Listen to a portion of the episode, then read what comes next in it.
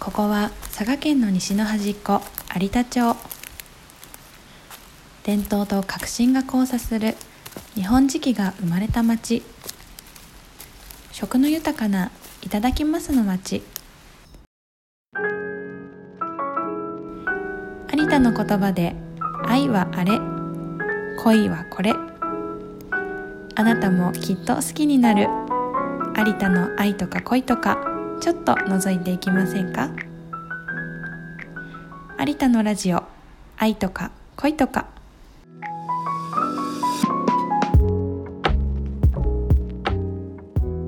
こんにちは。有田町商工観光課ツーリズムアテンダントの金藤理央です。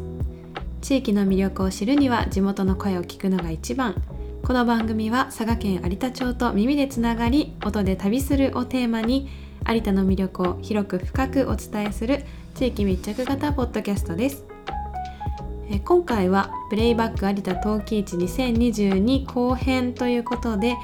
前回に引き続き小美堂本店鴨地ゆまさん創陽釜辻拓馬さん山平釜山本浩平さんと4人で話しております。え後半はですねまず小美堂本店さんが Web 有田陶器市でお買い物をされたお客様限定でお配りしていたというえふむふむ有田陶器市100年の歩みとお買い得価格の理由というリーフレットについて伺っていきました。えこちらのリーフレットえ B 級品やアウトレット品と呼ばれる有田焼にはどんな種類のものがありなぜその現象が器に現れるのかについてえそして100年以上続く有田陶器市の歴史について分かるものになっています。え今年度の新しい取り組みとしてこのふむふむ有田陶器市を作った背景を伺いました。小美堂で作っていたふむふむ有田陶器市のリーフレット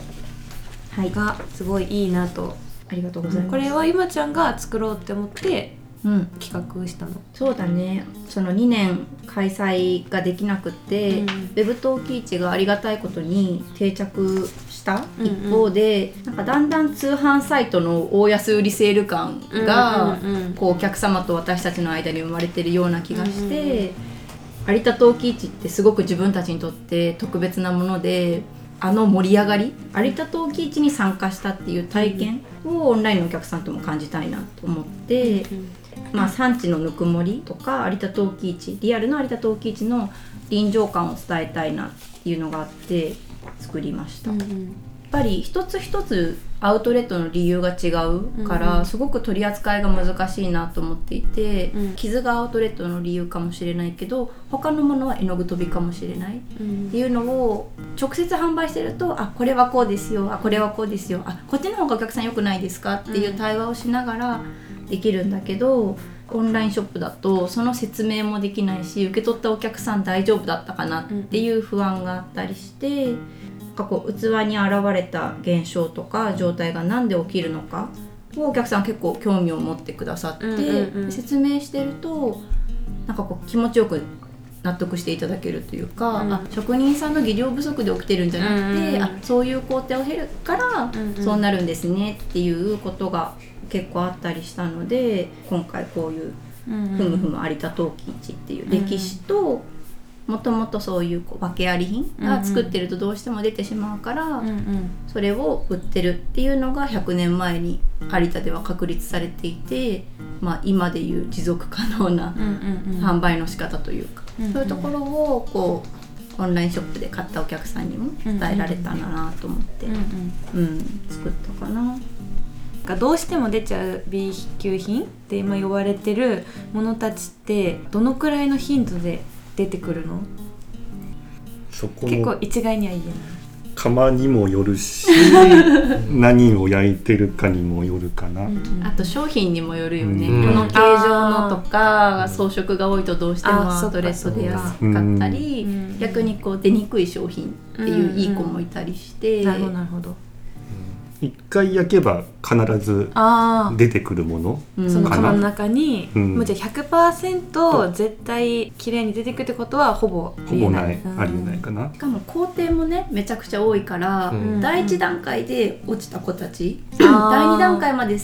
行って落ちた子たちで最終段階まで行って落ちた子たちもいるからその焼く各焼く前にもうすでにちょっと、落ちたり、おううんん、とかひびが入ったり割れたりとかもあるかな、ううん。ん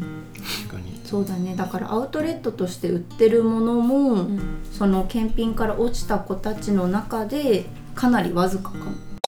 B 級品への意識もすごいなって率直に思っていて、うんエクストラットうんでさ前にいわゆる B 品を同じ価格、定価で販売、うん定価であの販売っていう実験をしてたと思うんだけどなんか意識の変化、うんうん。作る側も変わっていくとちょっと陶器市の扱いもちょっと変わるのかなとか思ったりするんだけど。うん、変わってくるかなとは思う、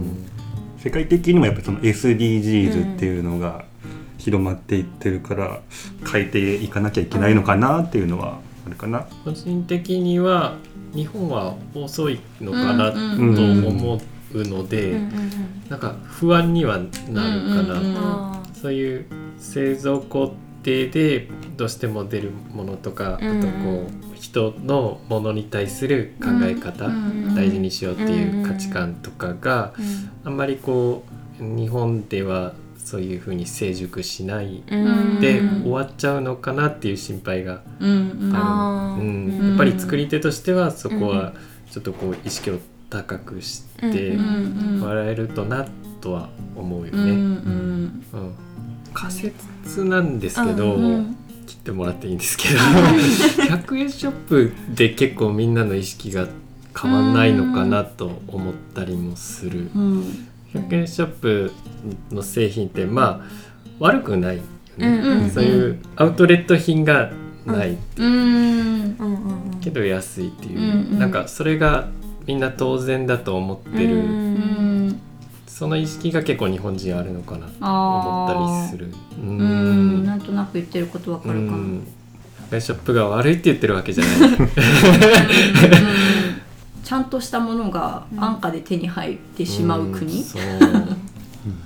その意識はうんあのそういう SDGs とかの考え方をちょっと遅らせてるような気はしてる、うんうんうんうんなぁとうん有田焼ってやっぱ意味がなく高いとは全く思わないけどでもガンガン買えるものではないから日常に取り入れようという時にそういう風にアウトレットとして出してたものを安く買ってっていうのは楽しいは楽しいんだけど B 級品としての扱いも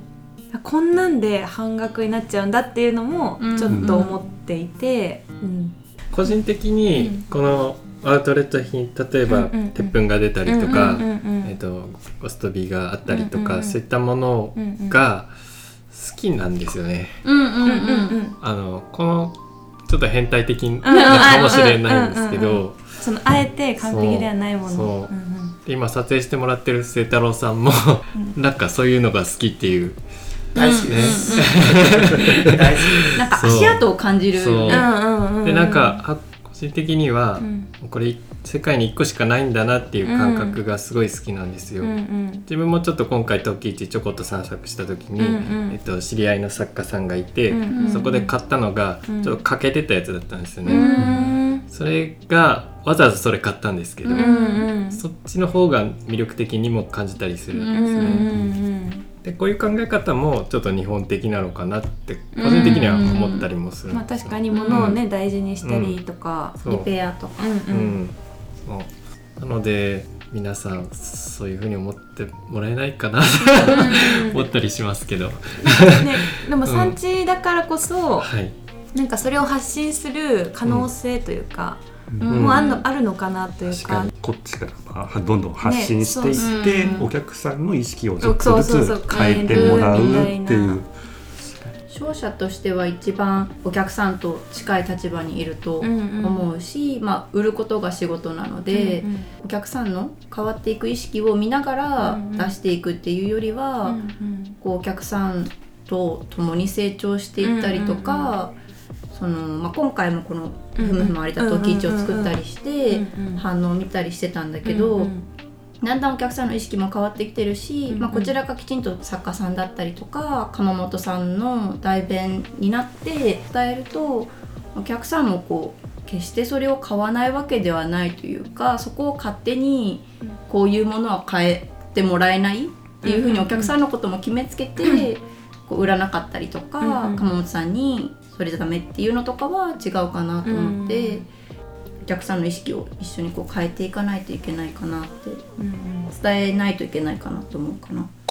そのふむふむのさ、中にうん。商品の説明だけじゃなくて、うんうん。歴史も載せようと思っうん、たのは、なんか思いが。そうだね。なんかこう今全国的に陶器市がすごく増えたなっていうイメージがあって、まあ、有田陶器市ってもう100年以上続く日本最大級の陶器市で、リアル陶器市の臨場感を伝えるにも欠かせない話かなってこう思った部分があるというか、自分たちも生まれた時からある陶器市だけど90歳のおじいちゃんにとっても生まれた時からある陶器市。その時々歴史を変えながらで今となってはそういうコロナ禍っていう大変な時期も乗り越えながらその歴史が続いてるっていうところを伝えたかったしあとまあそういう大量生産して大量にアウトレットが出たから大安売りしてるうんうん。わけではない、うんうん。もともと主言者？主言者っていうの,、そうらしい。や山伏？黒髪山があったから、うんうんまあ、そこに来る人たちうん。がいたみたいで、うんまあ人手がある時にいつもは売れないようなものとかうん。を蔵から本当に出してきてざるの中に入れて売ってたのがあ始まりだあじゃあ最初からもう売ってう売るのから始ま,、うん始まってるんだね、うん。えなんか知ってた、全然知らなかっ そう調べてみたら私たちも知らないことたくさんあって、ね、有田の人にとってもなんか誇りというか生まれた時やってるからっていうのを、うんうん改めて振り返るっていうのもすごいいいいいなって、ね。調べてて思ったのが、意外とこういうののまとめてあるサイトがなくって、うん。観光協会さんだったり、商工会議所の陶器市のウェブサイトだったり部分的に歴史は書いてあるんだけど、ん。まあ諸説あったりとうんうんかうん。っていうので私たちも調べるのに、まあ、いろんな資料を読んでかいつまんで書いたりしてたんだけど、うんうん。歴史は長いんだけどまとめてあるものがないんだなっていうのは。うんうんうん。大変だったね。いや これね。そうこんなに企画うん。の案の時は大変になると思ってなかった。うん。有田陶器市の存在知ってほしいよねっていうポロって言ったことから、どんどんと話が進んでしまって、すごいコースになってしまいました。こうね。まあその金藤さんが言ってたみたいにやっぱりねこういうのを広めるのをまず内側からっていうのも大事かもしれないね。うんう、んこうリスペクトが高まったかな。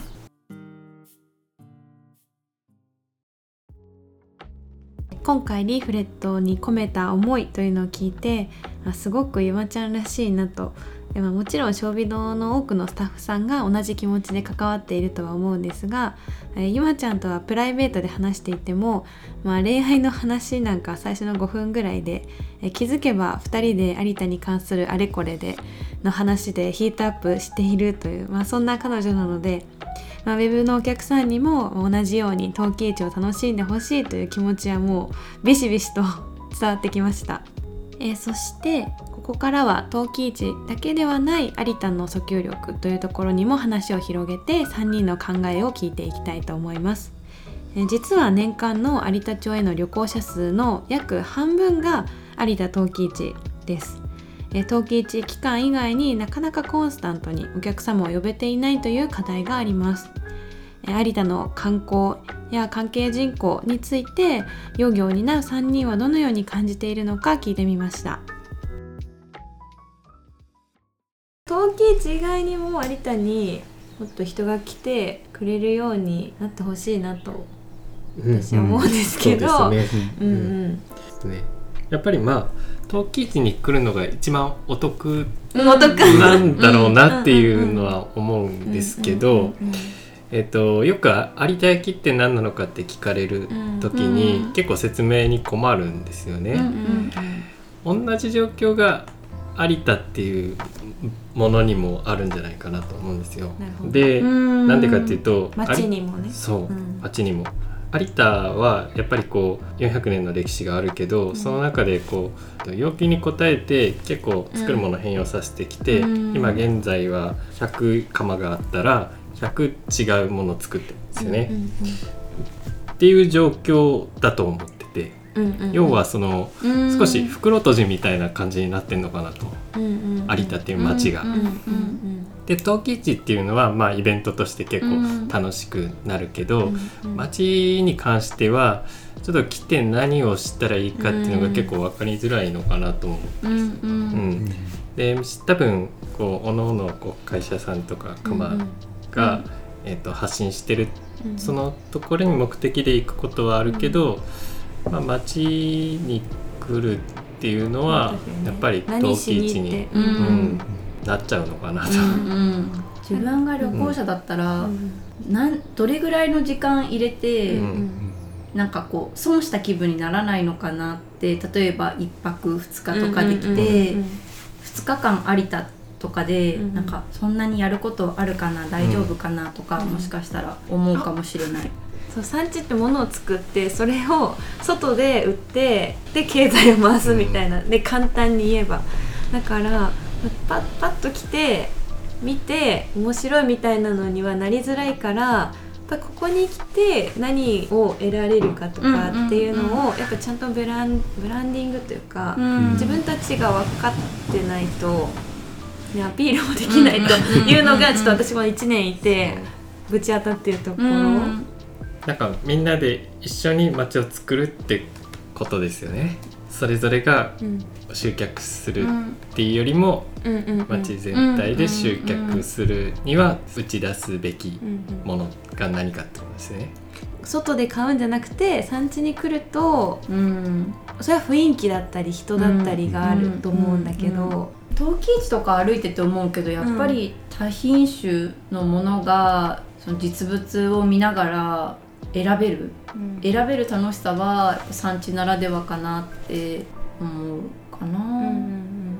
でも結構さなんか知らないと分かんなくない？ね有田セラとかに行ったら、一気にバーって見れるけど、うんうん。うん、本当それで本当それでって暗い話。入り方入り方だったけど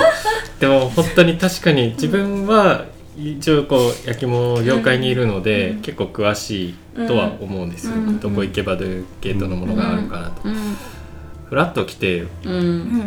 どうすりゃいいのかなってうん。自分も多分ね、お客さんの立場になったらそうなると思う、うん私もまあ有田焼が好きだし、焼き物に関心がある身として海外に旅行行く時も焼き物産地があるとこに行こうかなと思ったりするんだけど、うんうんうん有田みたいにこうあっちにも窯元さんあってこっちにも窯元さんあってみたいなうん。街全体を挙げてこうストリートがあるところうん。ってあんまりなかなかなくって、うん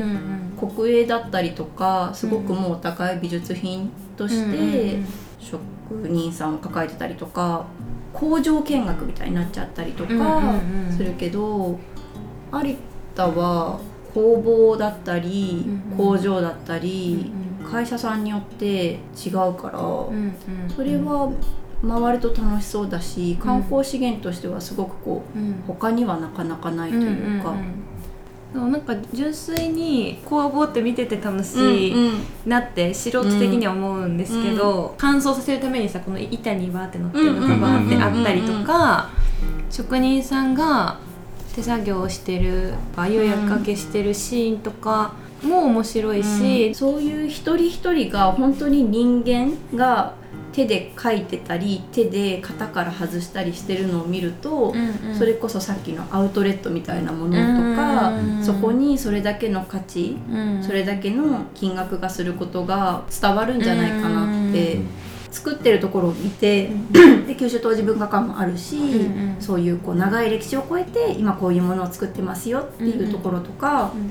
で商品も良ければ買ってもらうっていうトータルの体験として有田に来てほしいし、うんそういう呼び方をしたいなとはう。思う。ん。平日とかだったらうん。まあいいんだけど、問い合わせとかで土日行って工場の中見れますか？って聞かれることがあるんだけど、動いてないから あ休みだから動いてないからね。なかなかちょっと難しいところがあって、うんあとはそのネットで調べた時とかに、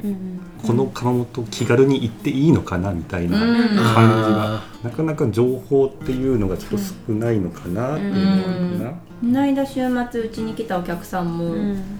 見せてもらえる窯元さんってあるんでしょうかって言ってて、割とそういうお問い合わせはあるんだね結構。そうだね。あのお店にフラッと来たお客様もそういうところありますかっていう方は多い、やっぱり町までわざわざ足を運んでる人はすごく焼き物が好きだから、そういうところも見たいっていう需要はある。そうだからね有田の人がねそもそも外から陶器地域間以外に外から人が来ることを望んでるのかなっていうのもちょっと気になる。ですよ。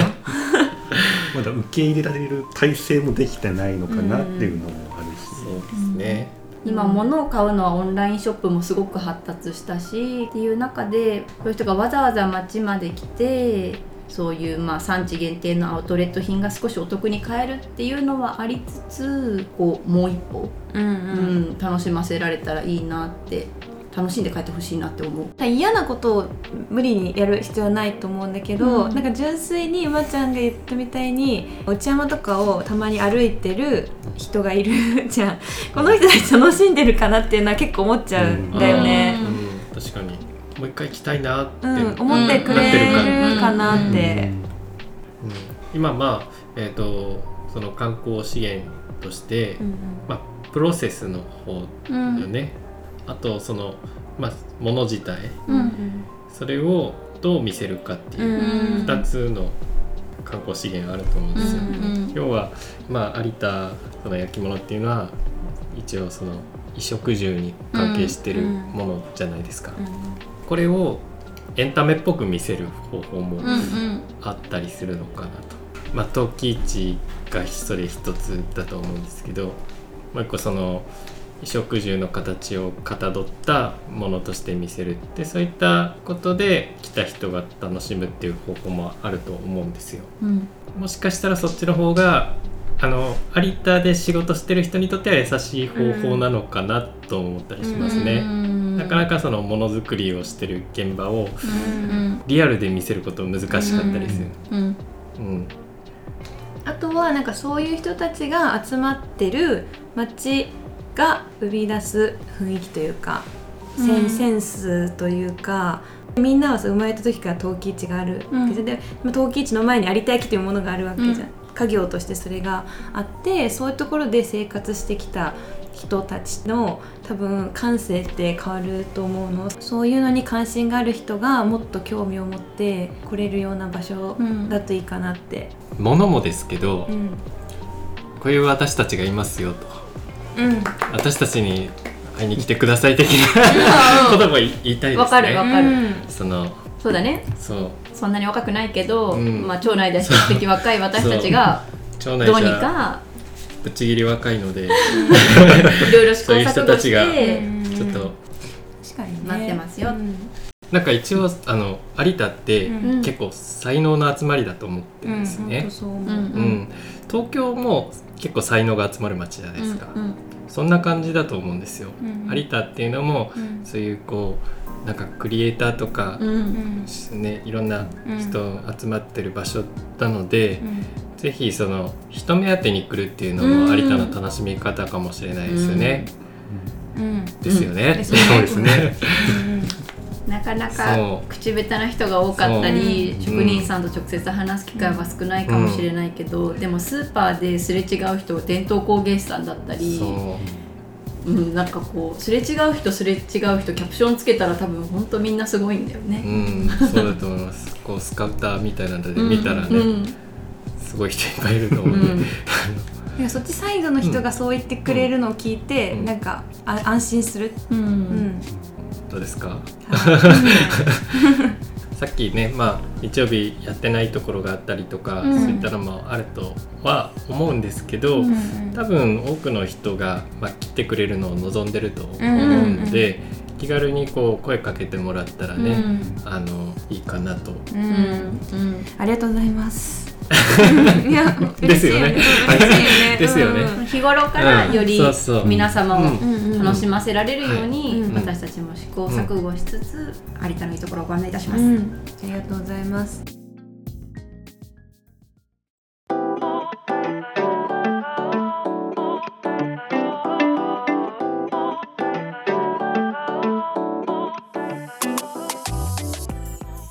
前後編にわたってプレイバック有田陶器市お届けしてまいりました。最後の方は陶器市からだいぶ飛躍して有田にもっと人を呼ぶにはという壮大な話になってしまったんですが、まあ、たくたくまくんの私たちに会いに来てくださいという名言をいただきました。はい会いに来てください。えー、陶器市のインタビューでも、まあ、皆さんお客さんに会えて嬉しいとあのおっしゃっていたのでそういう、まあ、街の人の感性に触れられたというのも個人的には陶器市でのあの発見だったかなと思っています。え番組は引き続き不定期に更新していきます。更新のお知らせテーマに関連した写真や収録風景を番組インスタグラム、えー、アットマークアイコイアンダーバーラジオにアップしていきます、えー、そして番組へのメッセージもお待ちしています。感想取り上げてほしいテーマ宣伝してほしいアイコイ送ってください。インスタグラムにリンクを貼っております。えー、今日も有田のラジオ愛とか恋とかをお聞きいただきありがとうございました。次回も有田町と耳でつながり音で旅してまいりましょう。そいぎね